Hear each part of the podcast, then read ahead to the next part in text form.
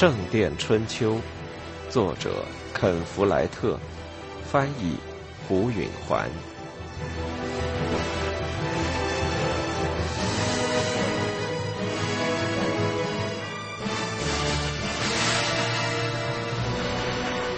那天夜里，菲利普梦见了乔纳森，那个弃婴。梦中，孩子在林中圣约翰的祈祷室的前廊里，菲利普则在室内诵晨祷的经文。一只狼鬼鬼祟祟的从林子里溜出来，像蛇一样划过田野，朝婴儿奔来。菲利普不敢动，因为怕搅扰祈祷，遭到在场的雷米吉乌斯和安德鲁的指责。虽说事实上他俩都从未到过那小修道院，他打算喊一声，但却干使劲儿出不来声，这是梦中常有的。最后他总算憋足了劲喊了出来，自己却醒了。他躺在黑暗中直抖，同时听着周围熟睡着的修士们的呼吸声，渐渐明白过来，那狼。不是真的。自从到达王桥以来，他很少想到那婴儿。他不知道，如果当真成了副院长，他该怎么安置那孩子。到那时候，一切都不同了。一个婴儿在一个隐蔽的林中小修道院中没什么关系，哪怕非同寻常。但在王桥修道院，可就要惹起一场轩然大波。另一方面，那又有什么不对呢？这并不是任人说长道短的罪孽。他要就任副院长，所以他可以随意行事。他可以把八便士约尼带到王桥来照顾婴儿。这主意让他异乎寻常的高兴。我就这么办，他想。跟着他才想起来，他有可能根本当不上副院长。他在不耐烦的激动中一直醒到天亮。如今他在向目标推进上已经无能为力，和修士们谈话已经没用，因为他们被奥斯伯特的威胁左右了。有几个人甚至到菲利普这儿来告诉他，他们为他的失败难过，似乎选举已经结束。他不愿把他们看成失信的胆小鬼。他只是微笑着对他们说：“他们还可能会吃惊的。”其实他本人的信念也不坚定。沃尔伦副主教也许不在主教宫殿，或者他人虽在，但出于某种原因不想告诉菲利普主教的计划，或者根据副主教的性格分析，这最有可能，他大概还有他自己的一套打算。菲利普和别的修士在清晨一起起床，到教堂做晨祷，一天中的第一次祷告。之后，他往食堂走去，打算和别人一起进早餐，但米利乌斯截住了他，诡秘的示意他到厨房去。菲利普跟着他，神经绷得紧紧的，信使一定回来了，够快的呀。他大概一到那儿就得到了回答。昨天下午就启程返回，即使这样，他也够快的了。菲利普知道修道院的马厩里还没有一匹马有那么快的脚程，而答复会是什么呢？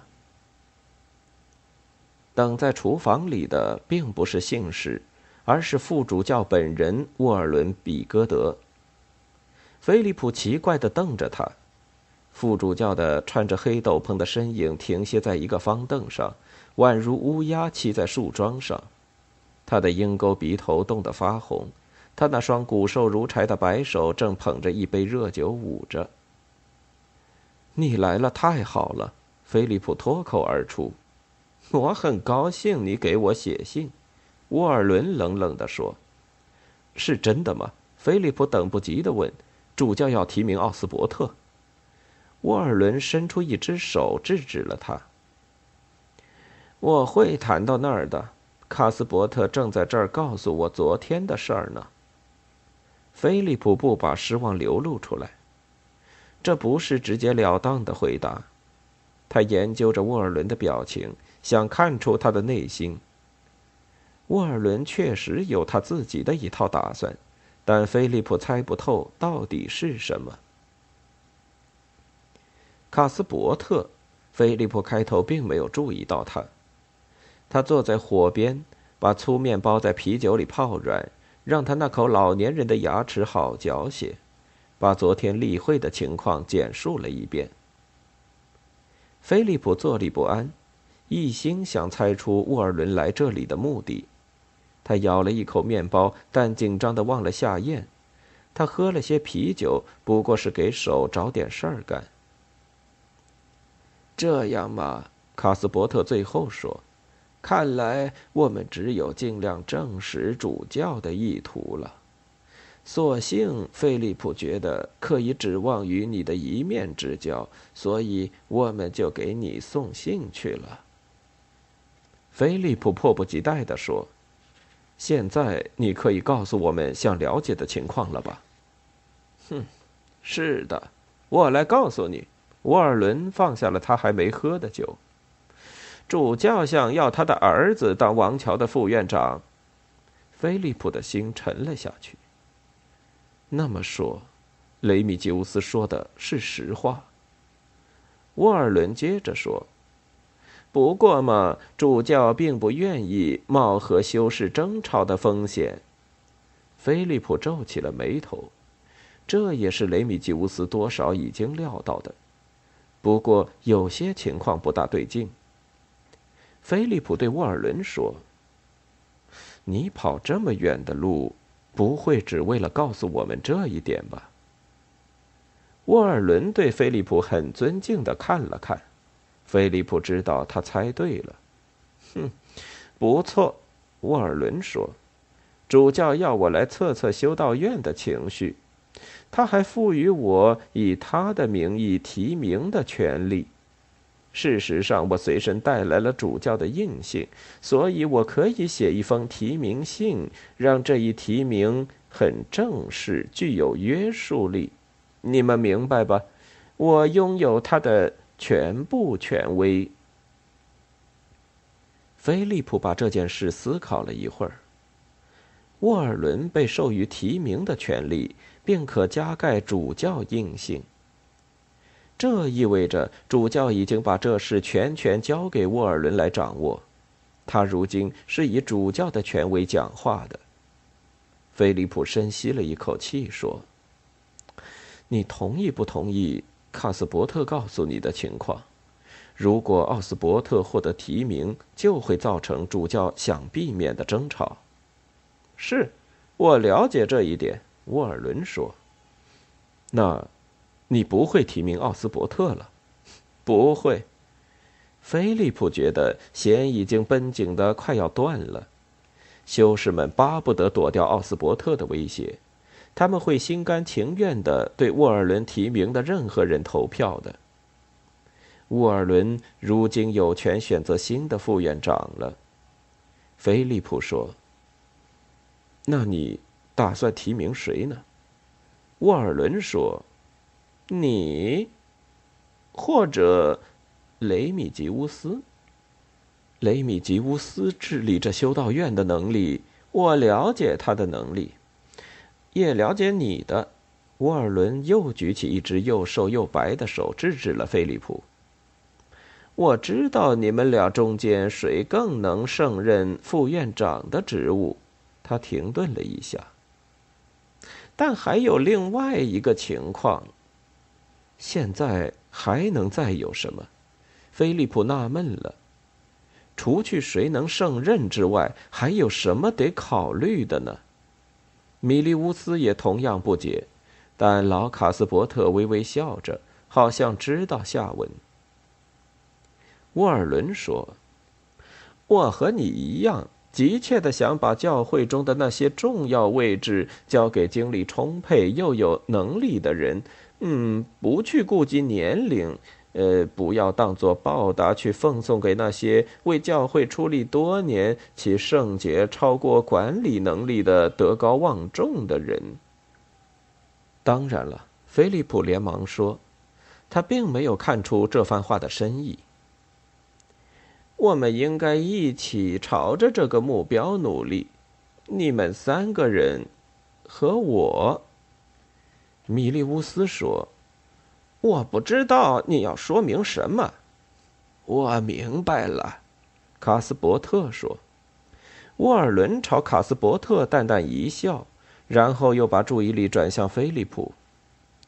让我把话说明白一点吧，他说：“主教本人已经老了，他总有一天会死的。”到那时，我们就需要一个新主教，就像我们今天需要一个新副院长一样。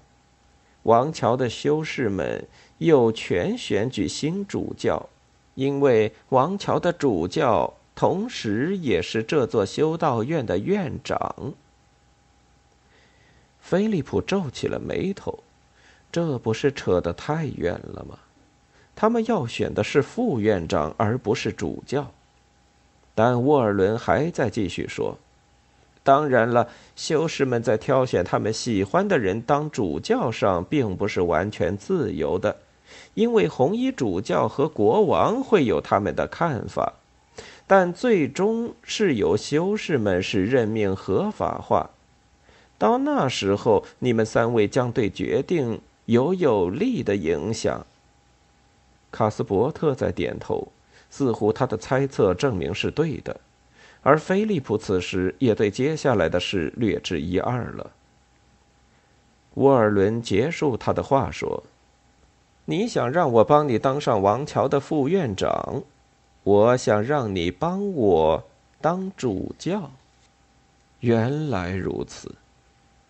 菲利普默默的瞪着沃尔伦，事情很简单。副主教是想做一笔交易。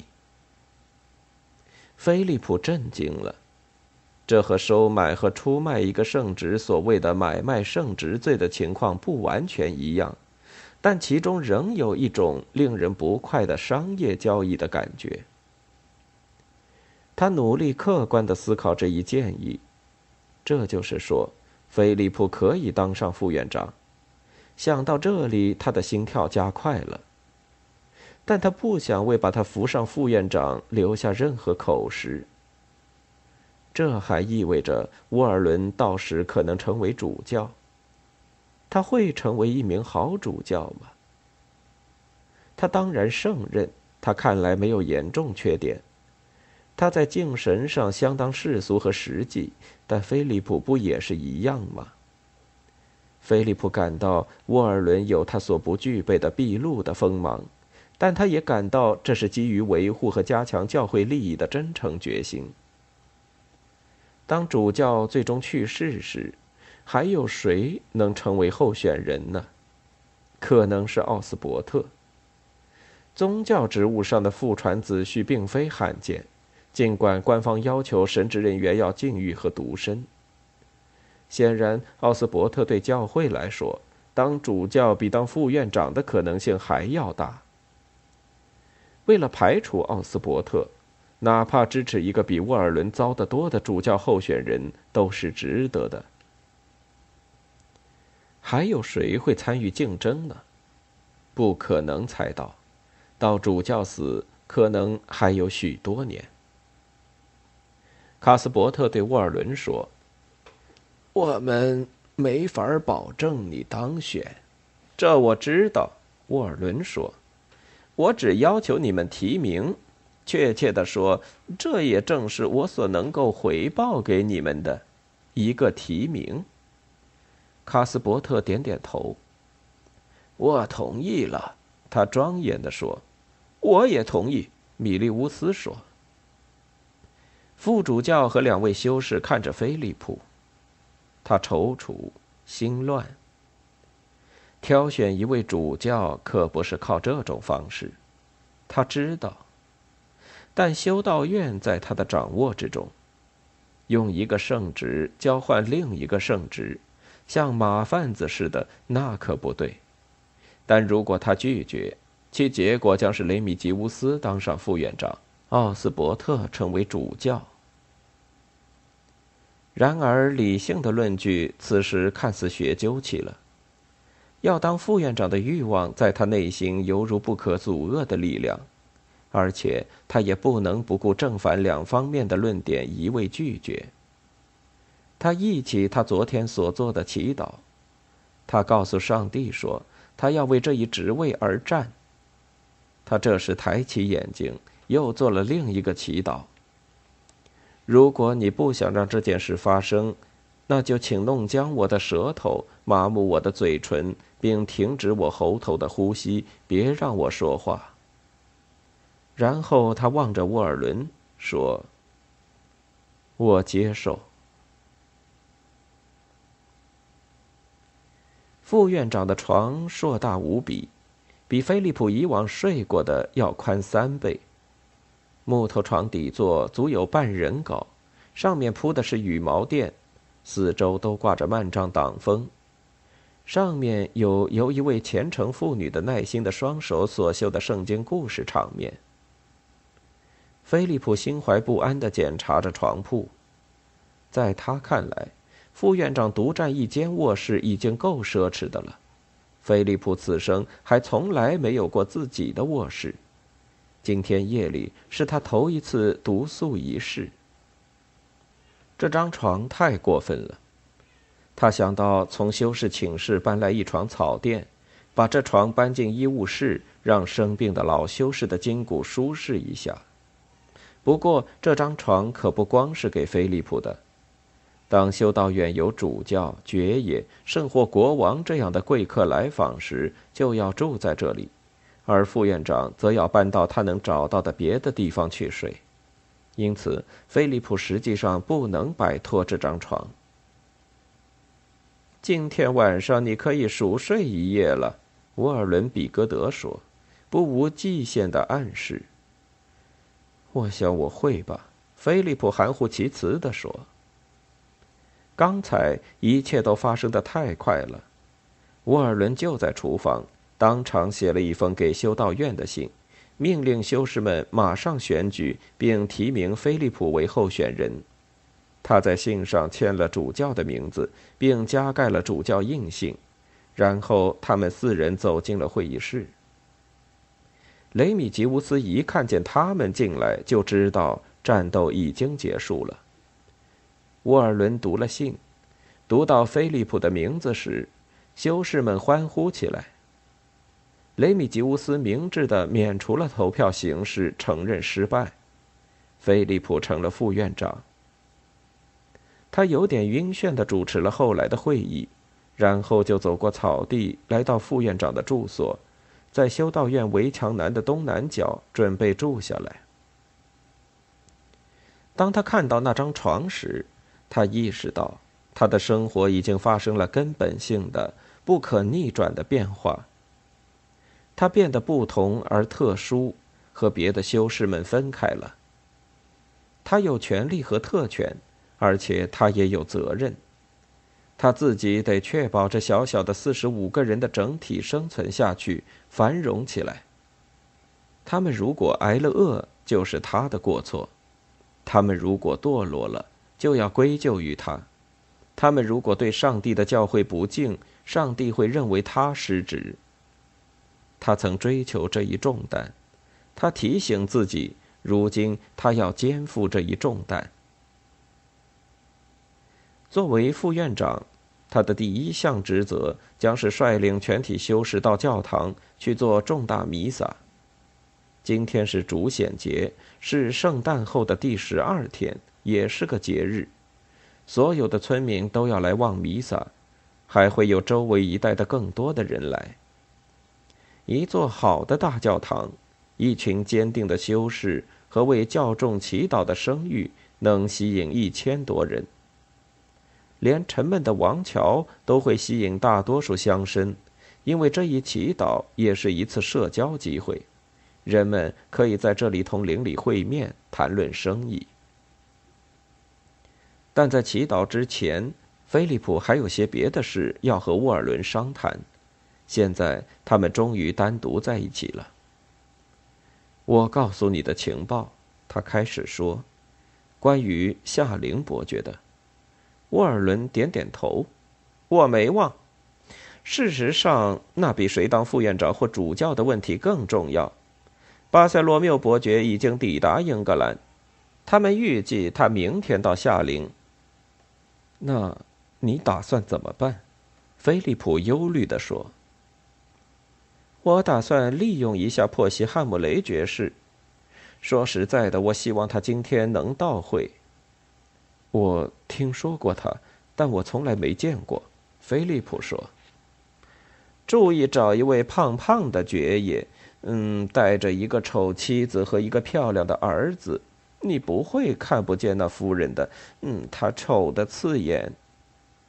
你怎么会认为他们会站在斯蒂芬国王的一边，反对巴塞罗缪伯爵呢？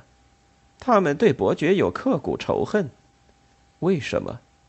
他们家的儿子威廉本已和伯爵的郡主订了婚，但他不喜欢他，于是这婚姻就作罢了。这可是汉姆雷家的奇耻大辱，他们仍因此而痛苦。只要有机会，他们就会跳出来回敬巴塞罗缪的。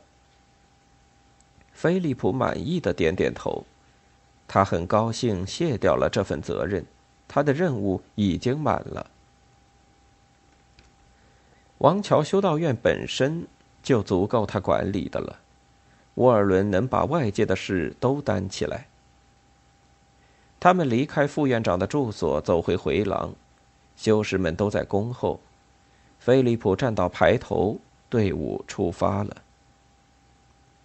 他步入教堂，后面尾随着歌唱着的修士们，那可是个好时光。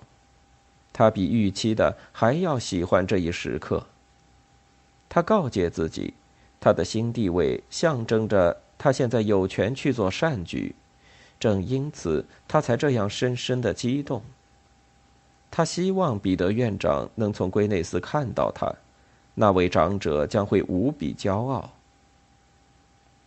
他率领着众修士进入了预备室。一个像这样的重大祈祷，通常要由主教主持，今天则由他的副手副主教沃尔伦主持。